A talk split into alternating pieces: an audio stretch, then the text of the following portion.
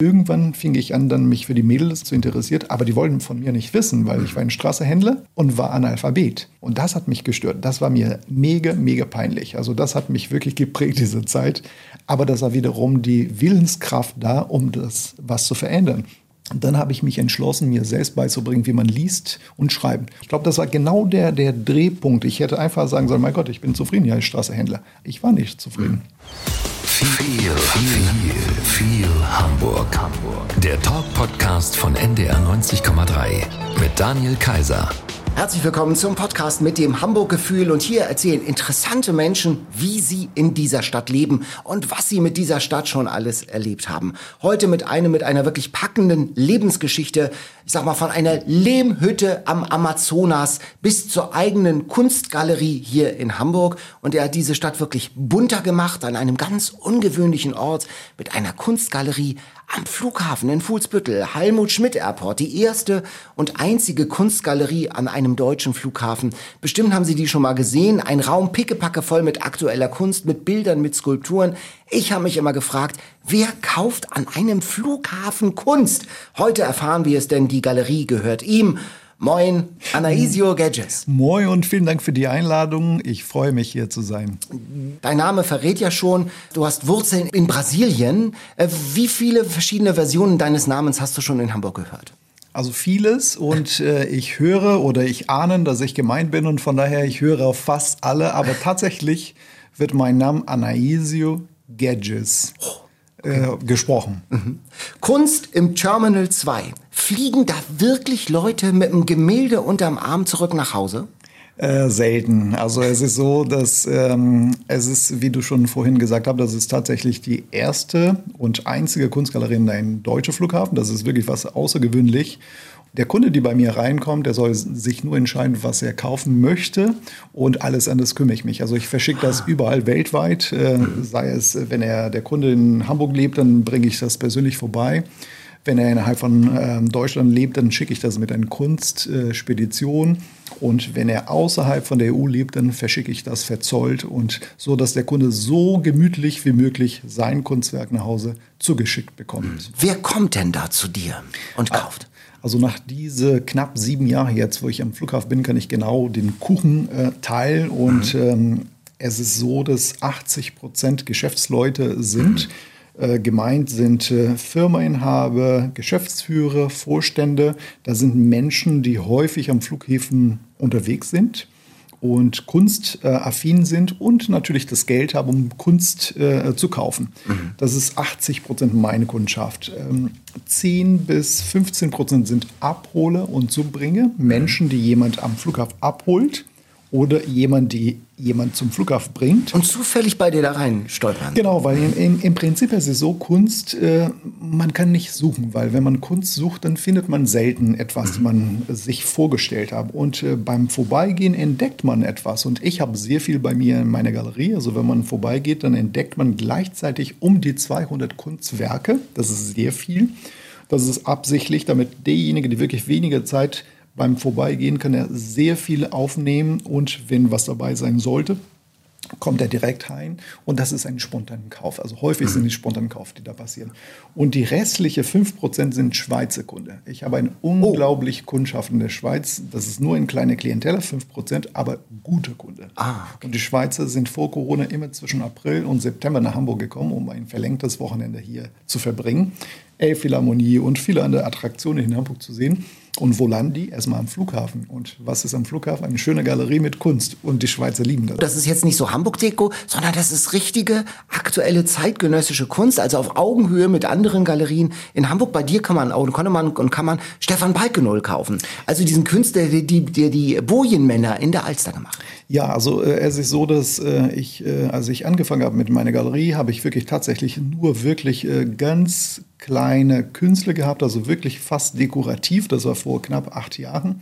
Als ich zum Flughafen dann gegangen bin, habe ich gemerkt, dass die Kundschaft wirklich nach etwas anderes verlangt haben. Mhm. Und seit äh, fünf Jahren jetzt biete ich wirklich Top-Künstler wie Stefan Balkenhol, Günter Oeke, Heinz Mark, ähm, Damian Hörst, Jeff Kunz. Das sind Top-Namen, also international Top-Namen. Aber parallel dazu bitte ich auch meine Newcomers, mhm. die ich selbst entdecken. Und diese Mischung macht meine Galerie so besonders, weil häufig ist es so, dass man entweder eine Galerie entdeckt, wo nur Top-Namen sind, mhm. oder umgekehrt. Und bei mir ist genau dieser Der Mix. Ja. Genau, absolut. Wir haben auch Menschen auf der Straße gefragt, was die von dir äh, wissen wollen. Hier ist Vanessa Lover aus Grindelallee. Äh, was ist das teuerste Bild, das Sie je verkauft haben? Das äh, weiß ich noch bis heute. Das war eine Kunde, ein guter Kunde von mir. Der war auf einer Kunstmesse, hat dort eine, eine Max Ernst äh, gesehen und äh, wollte dieses Kunstwerk kaufen und äh, hat mich gebeten, das äh, zu machen. Und ähm, das war ein Vermittlungsgeschäft. Er war nicht am Flughafen, das war ein Vermittlungsgeschäft von der Ferne und das war ein sechsstelliger. Oh, da, da geht einem auch schon ein bisschen der Puls, oder? Ja. Genau, genau. Die Galerie, sag ich mal, ist ja nur ein spektakuläres Kapitel deiner Lebensgeschichte. Du kommst buchstäblich aus dem Dschungel. Äh, da bist du als Kind neben wilden Tieren im Amazonas geschwommen, hast später Schokolade verkauft in einem anderen Dschungel und warst Werbemodel in Brasilien. Darüber wollen wir jetzt sprechen. Aber wir beginnen mit einer 040 Hamburg Aufwärmrunde. Entscheide dich mal zwischen Alster oder Elbe. Alste, weil das war das erste, was ich hier, ähm, als ich nach Hamburg kam, äh, und zwar, das war Februar 1997 und da war die Alste gefroren. Ah. Und äh, ich dachte, das wäre immer so. Dass, und äh, das war so ein kalte äh, Winter. Und äh, dann sind wir auf die Alste gegangen und das war unheimlich viele Menschen auf die Alste das hat mich sehr beeindruckt. Und, mhm. äh, und dann, wie gesagt, ich dachte, jedes Jahr wäre das äh, die gleiche spektakuläre Veranstaltung, aber das habe ich seitdem nur noch zweimal miterlebt. Aber immerhin, warst du auch drauf auf der Alster. Also ja, man ja. hat ein ganz anderes Stadtgefühl, wenn man ja, plötzlich auf der Alster steht. Ja, ja, die Alstervergnügen war auf die Eis äh, und das war unheimlich viel los. Und wie gesagt, das war meine erste Begegnung mit äh, die Alster und von daher deutlich die Alster. Staatsoper oder neue Flora? Neuer Flore, weil ich dort gearbeitet habe. Und ich hatte bei dem Phantoma der Oper ähm, knapp ein Jahr gearbeitet. Als Phantom? Nein, in der Gastronomie. Okay. Und äh, ich hatte, äh, lustigerweise, ich hatte in der Gastronomie damals gearbeitet und äh, ich hatte Phantoma der Oper, ohne zu übertreiben, 200 Mal gesehen. Mhm. Also ich hatte fast jeden Abend das angeschaut. Immer den Leuchter und immer erschrocken. Und das war nicht langweilig. Ich hatte, ich hatte wirklich, ich hatte geliebt, das anzuschauen. Und da habe ich meine Frau kennengelernt. Wir haben gemeinsam da gearbeitet oh. und äh, ja, das ist äh, eine, eine wirklich eine, eine tolle Zeit in meinem Leben gewesen. Da, da, da, da, da, genau. Karneval oder Schlagermove? Weder noch. Wirklich? Ja. Also ist da überhaupt kein brasilianischer Karnevalfunke in dir? Nein, null, null, null. Also ich bin nicht, was das betrifft, ich glaube, ich bin nicht der klassische Brasilianer. Ich kann mhm. nicht tanzen, ich kann kein Fußball spielen. okay. äh, und da hast du auch nicht so ein, hast du nicht so einen Schenkelklopfgehen? Also wann bist du mal so richtig über die Stränge schlagend lustig oder so? Gibt es sowas? Ich glaube selten. Ich glaube, ich bin, ich lebe hier schon so lange, also seit 26 Jahren und äh, in Brasilien habe ich insgesamt 19 Jahre gelebt. Und ähm, ich glaube, inzwischen bin ich sehr deutsch, aber trotzdem nicht so deutsch, dass ich mit Schlager irgendwie. S-Bahn oder Taxi? Taxi. Ja? Ja. Es gibt gerade zum Flughafen gibt es ja eine ganz gute S-Bahn-Verbindung. Ich freue mich jedes Mal. Also ich glaube, ich bin S-Bahn das letzte Mal mein Leben gefahren vor 15 Jahren. Warum? Ich weiß nicht, also ich liebe Autos. Also ich bin oh. eben, man, man, muss dazu sagen, wir sind, ähm, wir sind sehr amerikanischer geprägt. Ne? In Amerika geht man auch 200 Meter mit dem Auto. In ja. Brasilien ist nicht anders. Ah.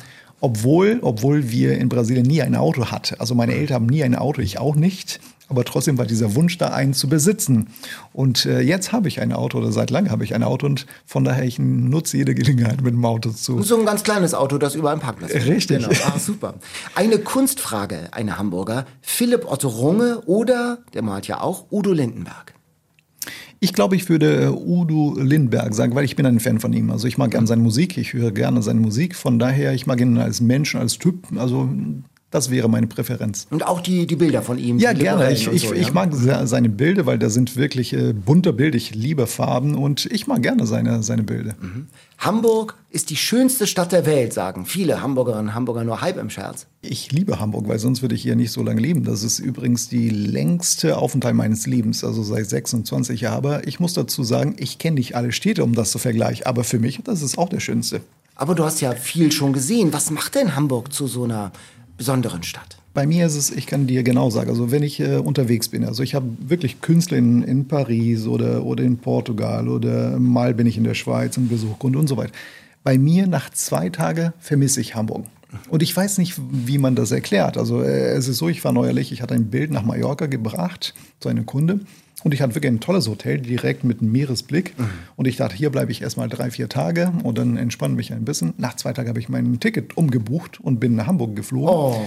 Weil ich fühle mich in Hamburg A sehr wohl, aber um noch mehr am Flughafen, weil der Flughafen ist für mich ein Magnet, ein Anziehungspunkt. Und wenn ich da bin, bin ich glücklich. Und der Flughafen ist in Hamburg, von daher ist für mich irgendwie Hamburg, ich weiß nicht, was Hamburg hat, aber das hat einen gewissen Magnet, eine Erziehungskraft. Und äh, man muss dazu sagen, ich habe nur 19 Jahre meines Lebens in Brasilien verbracht, 10, 15 Umzüge mitgemacht und wir haben da in drei Bundesländern äh, gelebt. Es ist, wäre so, ob man in Portugal, in Belgien und in Schweden innerhalb von Brasilien, weil Brasilien ist sehr Riesig, groß. Ja, ja. Und äh, ich dachte, ich würde niemals in einem Ort länger als ein oder zwei Jahre halten. Und jetzt bin ich seit 26 Jahren in Hamburg und das muss was Besonderes sein. Wo wohnst du denn und wie wohnst du denn heute in Hamburg?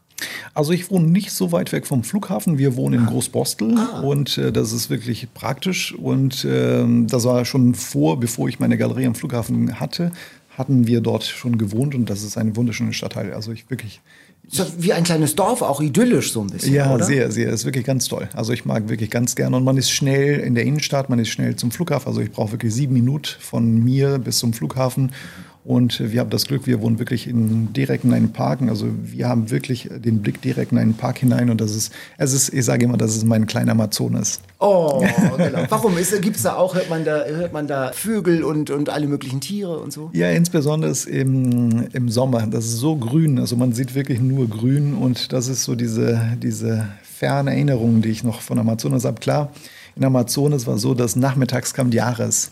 Also das war sehr, das ist ein Bild, das ich immer noch im Kopf habe. Hier gibt es keine Ares, aber dafür... Die Ares? Ares sind die?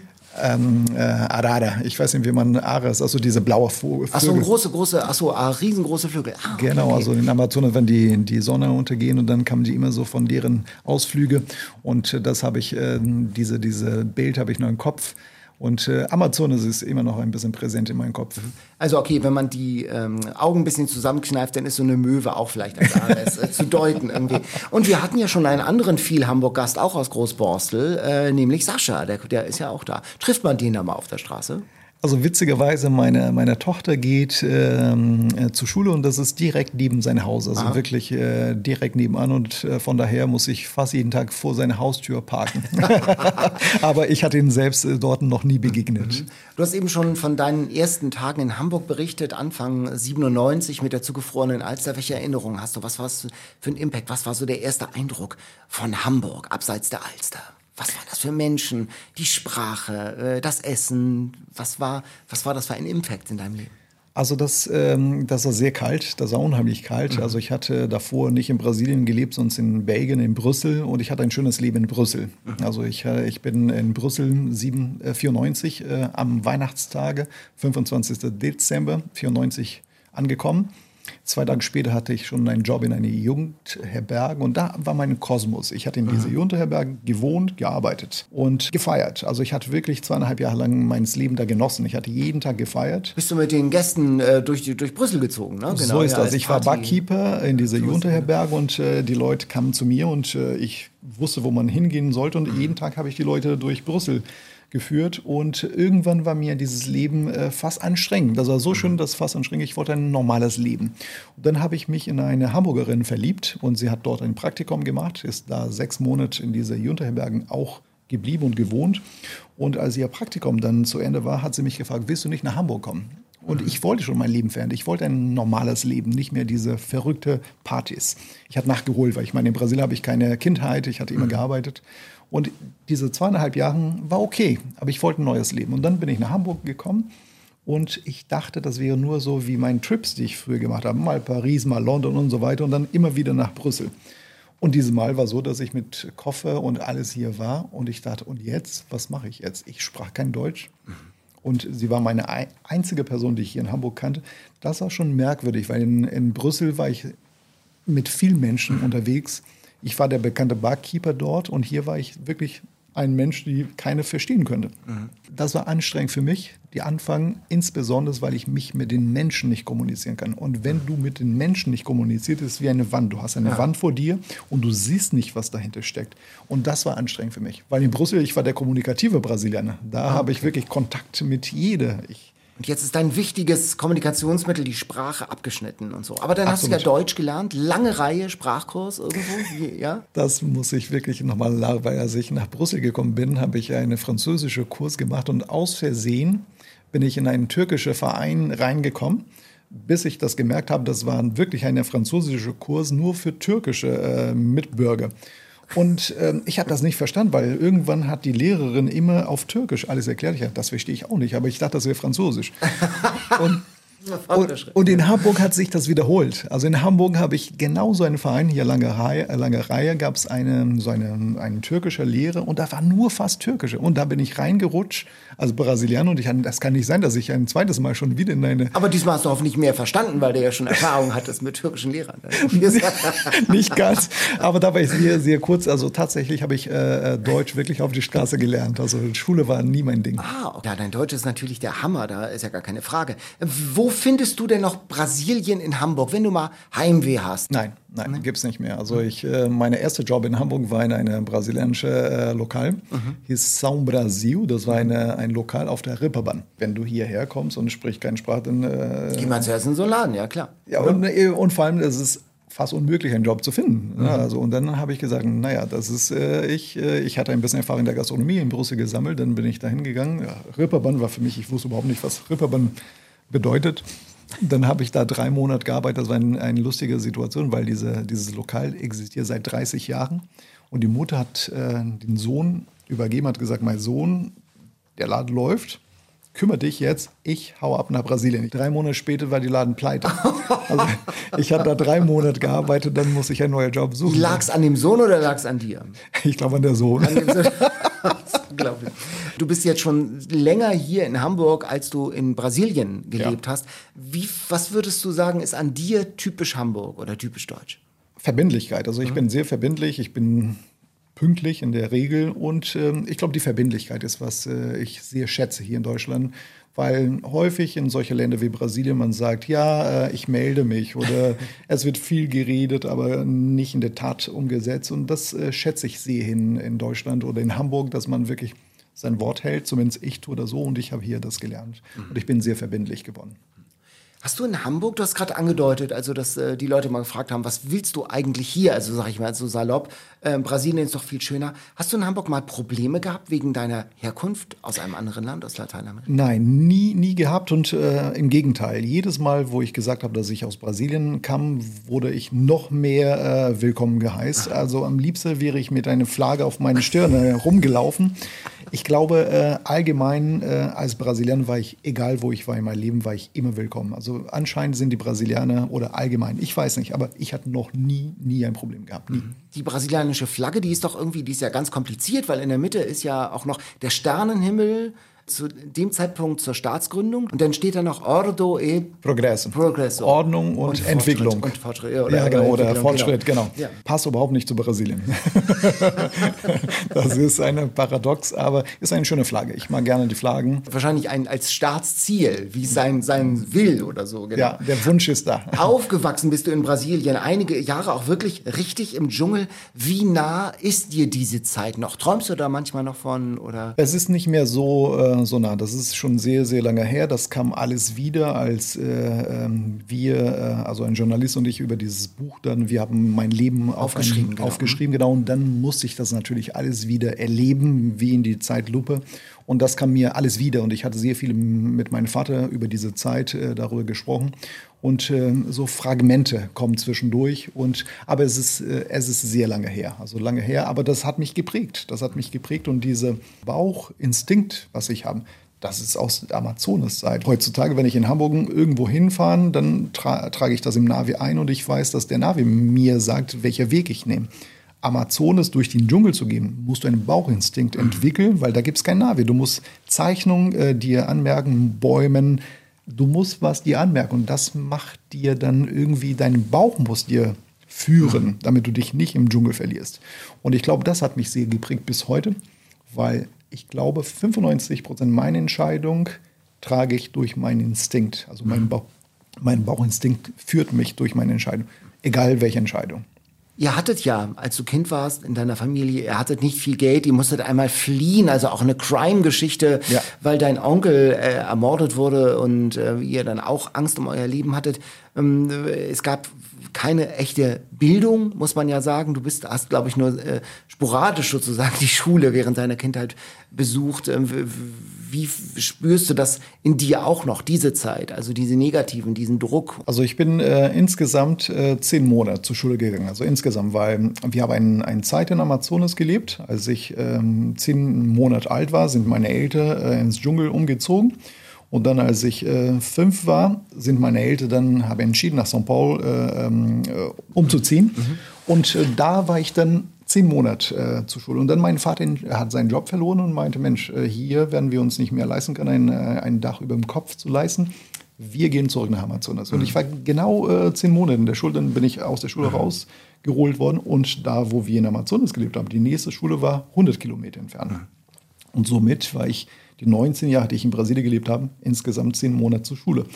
Als mein Onkel dann umgebracht wurde und wir dann wieder nach São Paulo umgezogen sind, da war ich schon elf.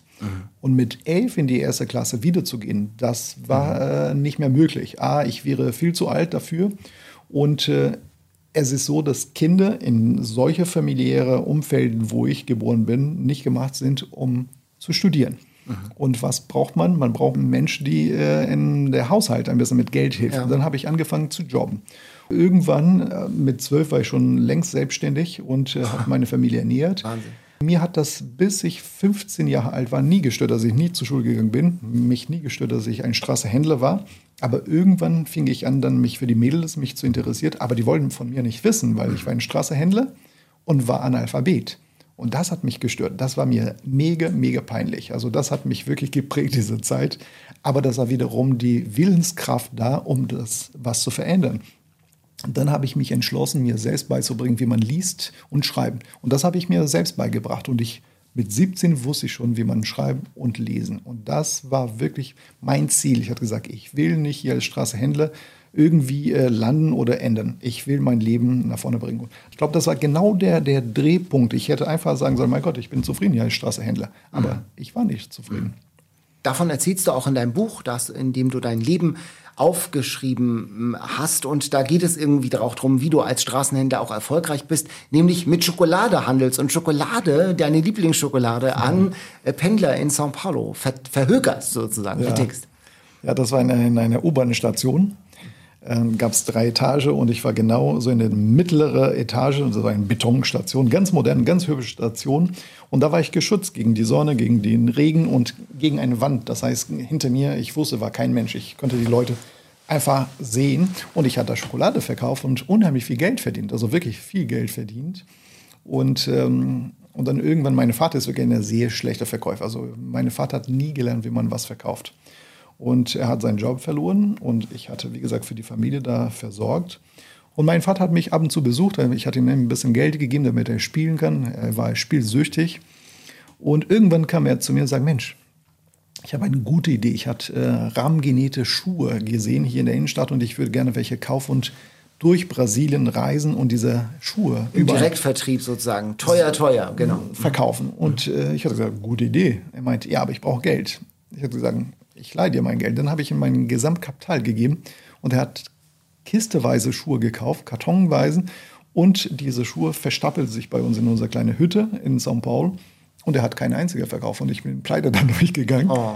Und äh, die Schuhe hat er irgendwann angefangen zu verschenken und äh, zu verspielen und dies und das. Und das war meine erste Erfahrung mit Pleite zu sein. Und dann, ja, das sind so äh, Sachen, die ich äh, wirklich inzwischen erzähle mit einem Lächeln, aber das war keine einfache Zeit. Ja, die erste Erfahrung, pleite zu sein, aber auch nicht die einzige Erfahrung mit Frust in der Familie. Es gibt das Verhältnis zum Vater.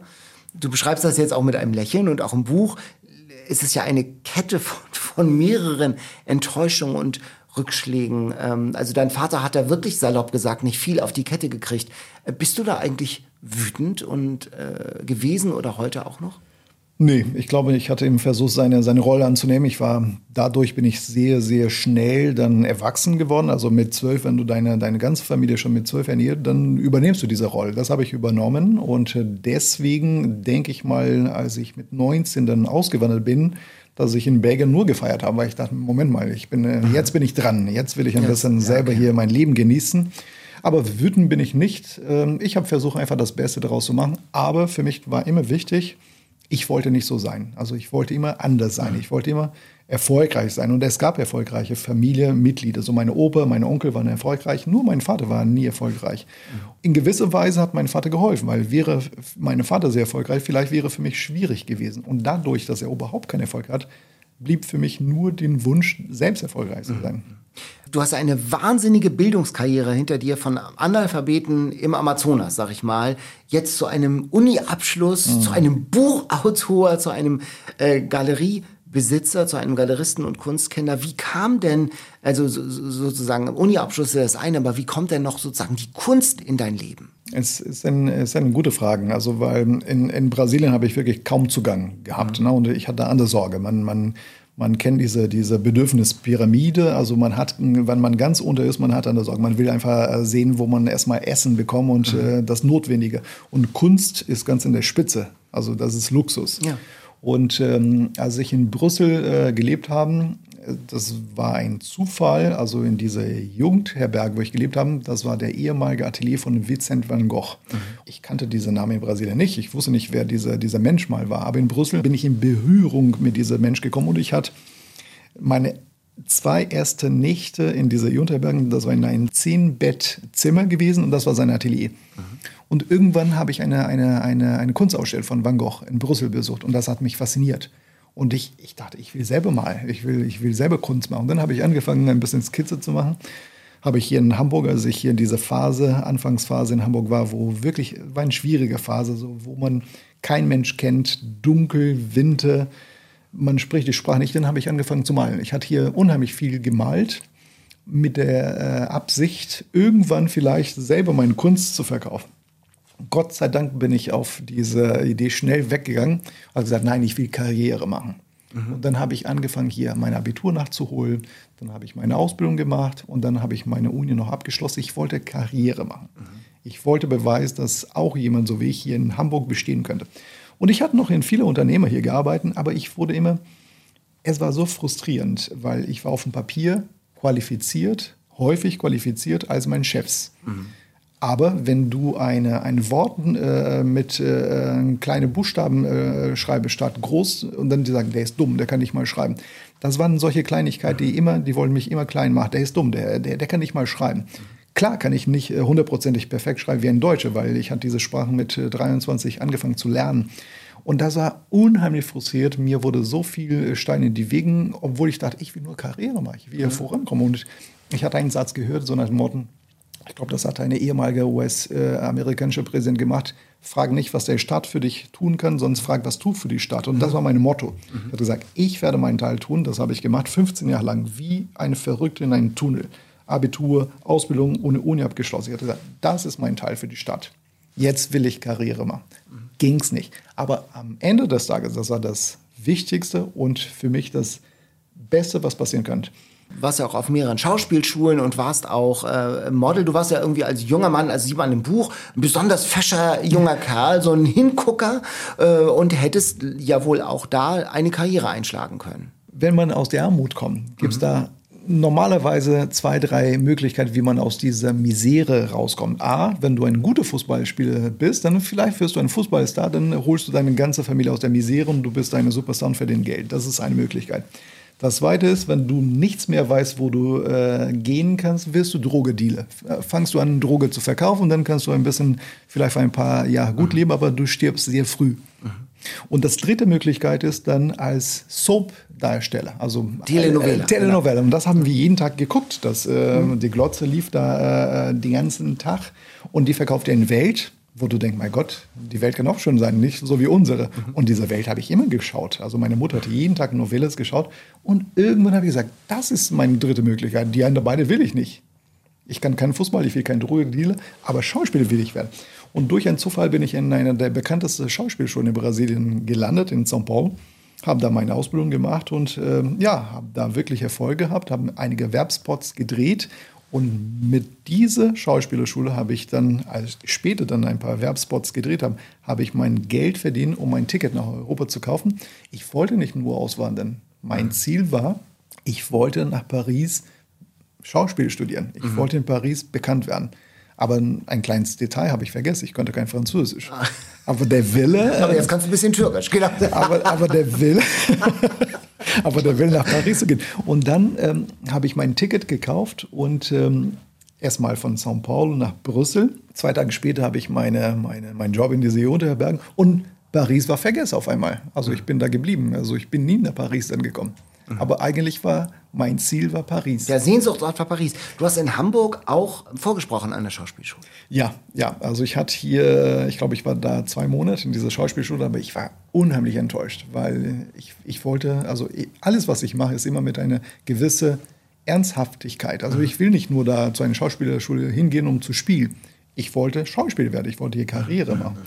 Und ich war zwei Monate da und ich glaube, innerhalb von diesen zwei Monaten sind ungefähr vielleicht die Hälfte der Unterricht ausgefallen, weil die Lehre krank war, die keine Zeit haben. Die kamen später, der Kinder improvisiert, äh, spielen miteinander und äh, wir versuchen einen Ersatz zu finden. Und für mich, da, ich war kein Kind, ich wollte, ich, ich wollte hier überleben, weil für mich das war die Möglichkeit, hier was zu schaffen. Und dann nach zwei Monaten habe ich gekündigt, weil abgesehen davon, das war sehr teuer, das war 700 D-Mark damals. Das war wie ein mhm. Monatsgehalt äh, von, von mich als unqualifizierte Arbeiter damals.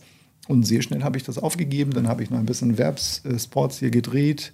Und, aber er hat nicht geklappt. Also irgendwie wollte das nicht funktioniert. Aber jetzt, also im Prinzip und jetzt die Galerie am Flughafen. Und ich sag mal, du lebst ja jetzt das Leben wie in einer Telenovela, oder? Der, da, der ist Wunsch meine, ist doch in Erfüllung gegangen. Das ist meine Bühne inzwischen. Das ist wirklich meine, meine, ja, das ist genau wie du sagst. Das ist genau das Leben, was ich früher leben wollte, lebe ich jetzt in meiner Galerie am Flughafen. Ich lebe wirklich meinen Traum am Flughafen. Das ist meine Bühne. Wenn man das Buch liest, das du geschrieben hast, in dem du dein Leben erzählst, deine Autobiografie, das ist ja aber wirklich voller Rückschläge. Immer wieder kleine und große Rückschläge. Irgendwann hätte ich, glaube ich, mal gesagt, Leute, egal, dann spiele ich ein bisschen Fußball. Also wäre wär auch nichts gewesen, aber irgendwann, also es ist ja wirklich so Stehaufmännchenmäßig. In, an allen Orten, überall gab es Rückschläge, weil die Sprache nicht gereicht hat, weil das Geld nicht gereicht hat, weil der Vater Glücksspiel gemacht hat und so. Also es ist ja wirklich eine, die Zahl der Niederlagen ist größer als die Zahl der Siege erstmals. Ja, aber äh, ich sage immer, wenn du keine Option hast, dann musst du weitermachen wenn du eine, eine Option hast, dann hast du einen Wahl. Ich hatte nie einen Wahl. Also ich wollte nie ein Opfer sein, bin ich nicht. Deswegen habe ich immer nach vorne geschaut.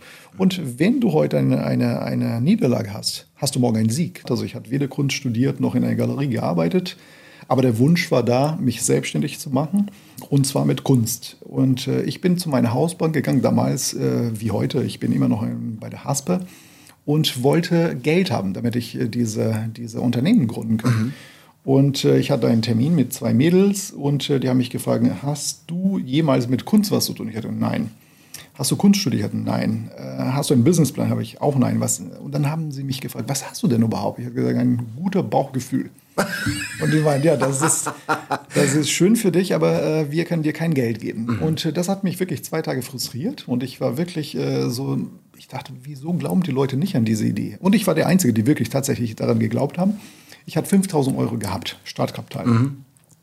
Und mit diesen 5000 Euro habe ich meine Galerie gegründet. Und zwar, ich habe in Eppendorf eine Marie-Hones-Platz, eine Fläche gefunden. Es ist eine, eine unglaubliche besondere Fläche, das war nur den Boden. Ich hatte den Boden angemietet. Ich dürfte keine Wände benutzen, weil es war keine Wände da, es war keine Tür, keine Fenster. Den Boden. Und dort habe ich meine Galerie jeden Tag drei Stunden aufgebaut, morgens aufgebaut und abends alles wieder abgebaut und alles in einen Putzraum verstaut. Und das habe ich zwei, zwei Jahre gemacht. Mhm.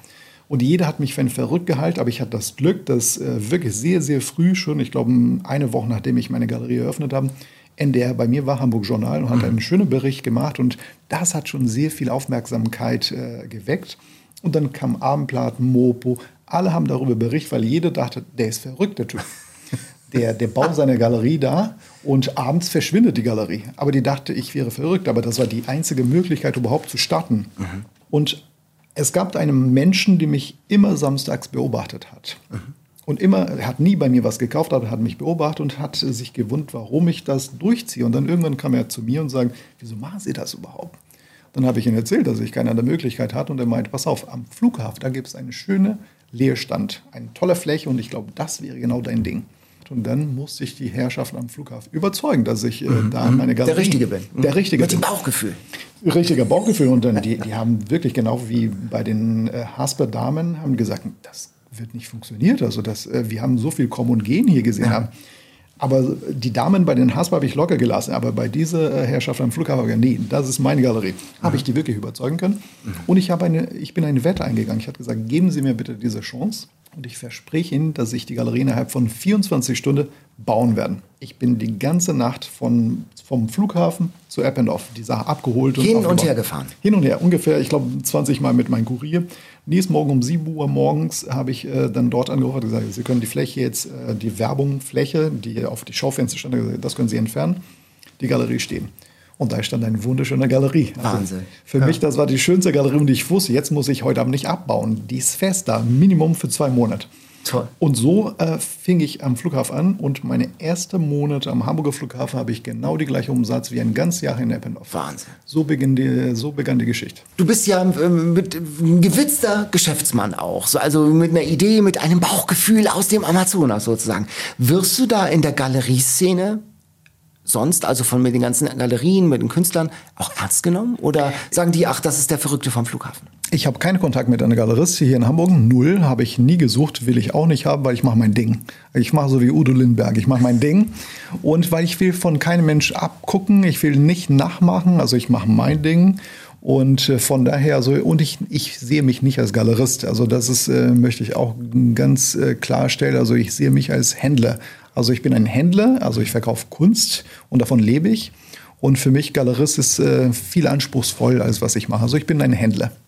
Aber gar nicht mal so gucken mal in andere Galerien, Nein. was die so machen, sondern du hast wirklich so. Kein Interesse. Ich habe kein Interesse, weil, wie gesagt, ich würde mich nur ablenken. Also ich, ich mache mein Ding und äh, das ist, äh, und ja, das ist, ich brauche keine Inspiration. Also mein Bauch äh, hilft mir schon dabei. Der Amazonas steckt in dir und hilft dir. Wir haben einen Hamburg-Fragebogen im Podcast mit Fragen, die wir einen unseren Gästen stellen. Wenn du König von Hamburg wärst, was würdest du als allererstes ändern? Also wenn du die Macht hättest, was stört dich in dieser Stadt so, dass du etwas ändern würdest?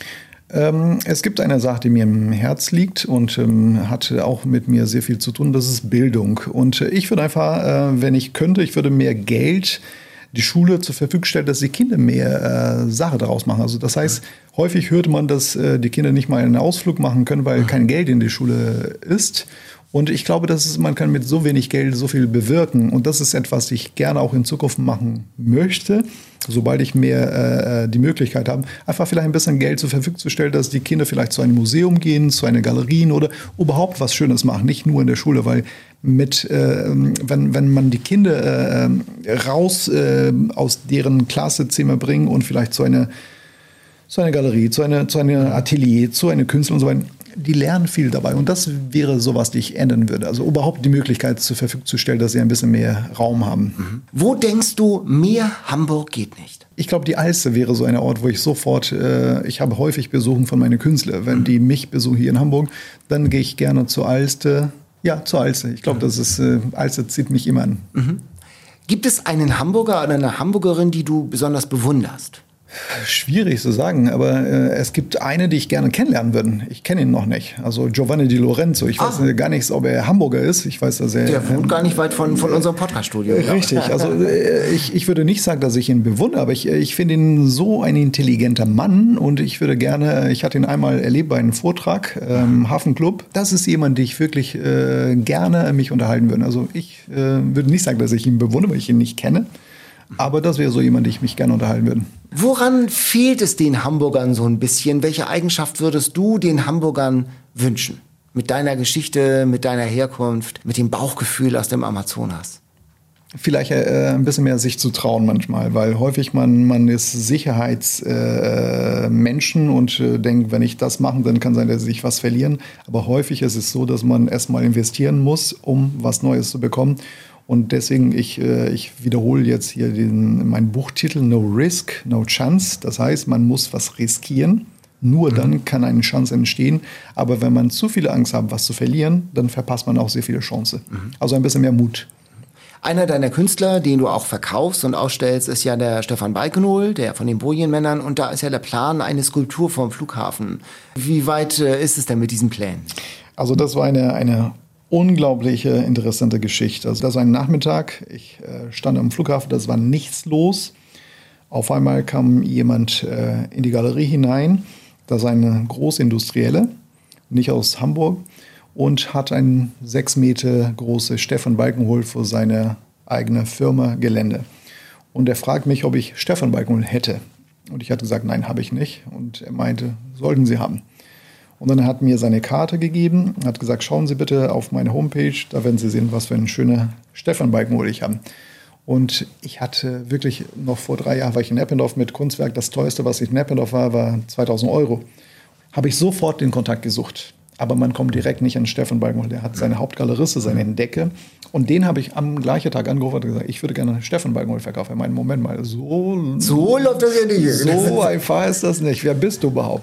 Dann habe ich ein bisschen erzählt, dass ich die erste Galeriste hier in einem deutschen Flughafen, das fand er schon interessant, weil die Frequenz vor Corona, 50.000 Leute gingen an meine Galerie vorbei. Das hat ihn ein bisschen seine, seine Neugier geweckt. Er meinte, pass auf, was hältst du davon? Wir treffen uns bei der Art Düsseldorf. Da stelle ich aus und dann treffen wir uns vor Ort, lassen uns in die Augen schauen und gucken, ob wir da was machen können. Und dann wir sind uns einig geworden. Ich hatte äh, leider könnte mir nichts in Kommission, ich muss kaufen, aber ich wollte dieses Risiko eingehen. Dann habe ich zwei, drei Figuren von Stefan Balkenhol gekauft auf eigenes Risiko, aber die Dinge habe ich verkauft. Und dann habe ich nochmal welche gekauft, verkauft. Und so ging das. Und dann irgendwann habe ich gesagt, jetzt ist der Zeitpunkt. Dieser Mann hat mich inspiriert. So eine Figur fehlt hier am Hamburger Flughafen. Wir haben genug Stefan Balkenhol in Hamburg. Wir haben die Giraffe am äh, Hagenbecks Tierpark, Hagenbeck genau. Tierpark. Wir haben die vier Bojermen und viele andere hier in Hamburg. Von dem Hühnerposten sind auch. äh, Richtig, die, genau. die, das Pärchen. Und ich hatte gesagt, jetzt fehlt am Hamburger Flughafen was Schönes. Und äh, dann äh, habe ich äh, meine, meine Galeristkollege äh, gefragt, ob er Stefan Balkenhol überzeugen kann. Und das ging schnell. Wir haben ihn überzeugen, eine schöne Figur für den Flughafen zu machen. Ein Mann mit einer Weltkugel Ja. an der Hand. Und dann habe ich bei mir am Hamburger Flughafen 2019 eine Veranstaltung gemacht, wo wir dann Käufer, potenziell Käufer für dieses Projekt gewinnen wollen. Und da war ein Mann, der hat gesagt, ich kaufe das. Dann haben wir Handshakes gemacht und dann kam Corona. Diese Menschen, die diese Figur äh, mündlich gekauft haben, hatten nie seine Zusagen bestätigt, aber hatten nie widerrufen. Wir haben ungefähr zwei Jahre lang darauf gewartet. Wir haben mehrere Mal versucht, Kontakt aufzunehmen aber ist nicht viel gekommen. Und deswegen ist äh, dieses Projekt sozusagen auf Eis gelegt. Ah, aber ist noch nicht gestorben. Ähm, ich, ich kann nicht sagen, ob das gestorben, ob noch äh, lebt oder ob was Neues kommt. Jedenfalls, wir haben zumindest die kleine Figur dann realisieren können. Also es äh, wäre ein 5 Meter Skulptur gewesen am Flughafen. Aber wir haben die kleine jetzt gemacht in Bronze. also das okay. Modell dazu haben wir jetzt als Guss gemacht und die steht bei mir in der Galerie. Wieder aufstehen, weitermachen, neues Risiko. Was ist denn jetzt? Hast du, bist du jetzt schon seit sieben Jahren, das ist das siebte Jahr jetzt in deiner Galerie im Terminal 2. Und was ist das nächste? Ich habe schon eine, eine etwas vor Augen. Also ich würde, ich würde gerne eine, eine, eine private Galerie jetzt gründen. Und zwar eine Airport-Galerie privé, also in einer Wohnviertel. Und äh, ich habe schon ein Objekt jetzt äh, vor Augen. Hier in Hamburg? In Hamburg, in Eppendorf. Und wo, wo ich eigentlich meine ursprüngliche Galerie Ja. gegründet habe. Und dieses äh, neues Konzept wäre so, dass ich dann einmal bis zweimal im Monat kleine Kreis empfangen für kleine Vernissage und aber wirklich ganz feine äh, Sachen. Also das äh, ist mein Projekt jetzt. Ja, viel Erfolg bei den neuen Risiken, bei den neuen Chancen. Vielen Dank an Aisio Gadgets. Deine Autobiografie heißt No Risk, No Chance. Die Biografie eines mutigen Optimisten. Wie bekommt man die? Die bekommt man bei Amazon, die bekommt man direkt bei mir am Hamburger Flughafen oder wenn man äh, per E-Mail oder man kann mir eine E-Mail schreiben und dann schicke ich das. Oder wie gesagt, man bekommt das direkt am Flughafen. Wenn derjenige noch einen Wunsch für eine kleine Widmung, kriegt er direkt vor Ort. Hammer, super. Das war viel Hamburg für heute. Dieses Gespräch und alle anderen interessanten Gespräche mit Westernhagen, mit Ole von Beust, mit Sascha aus Großborstel, mit Silvi Mais und mit Stefan Gwildes, Charlie Hübner und, und, und. Gibt es zum Nachhören in der ARD Audiothek und bei uns in der NDR Hamburg App. Am besten Sie abonnieren den Podcast, dann verpassen Sie keine Folge. Bis zum nächsten Mal. Tschüss. NDR 90,3. Wir sind Hamburg.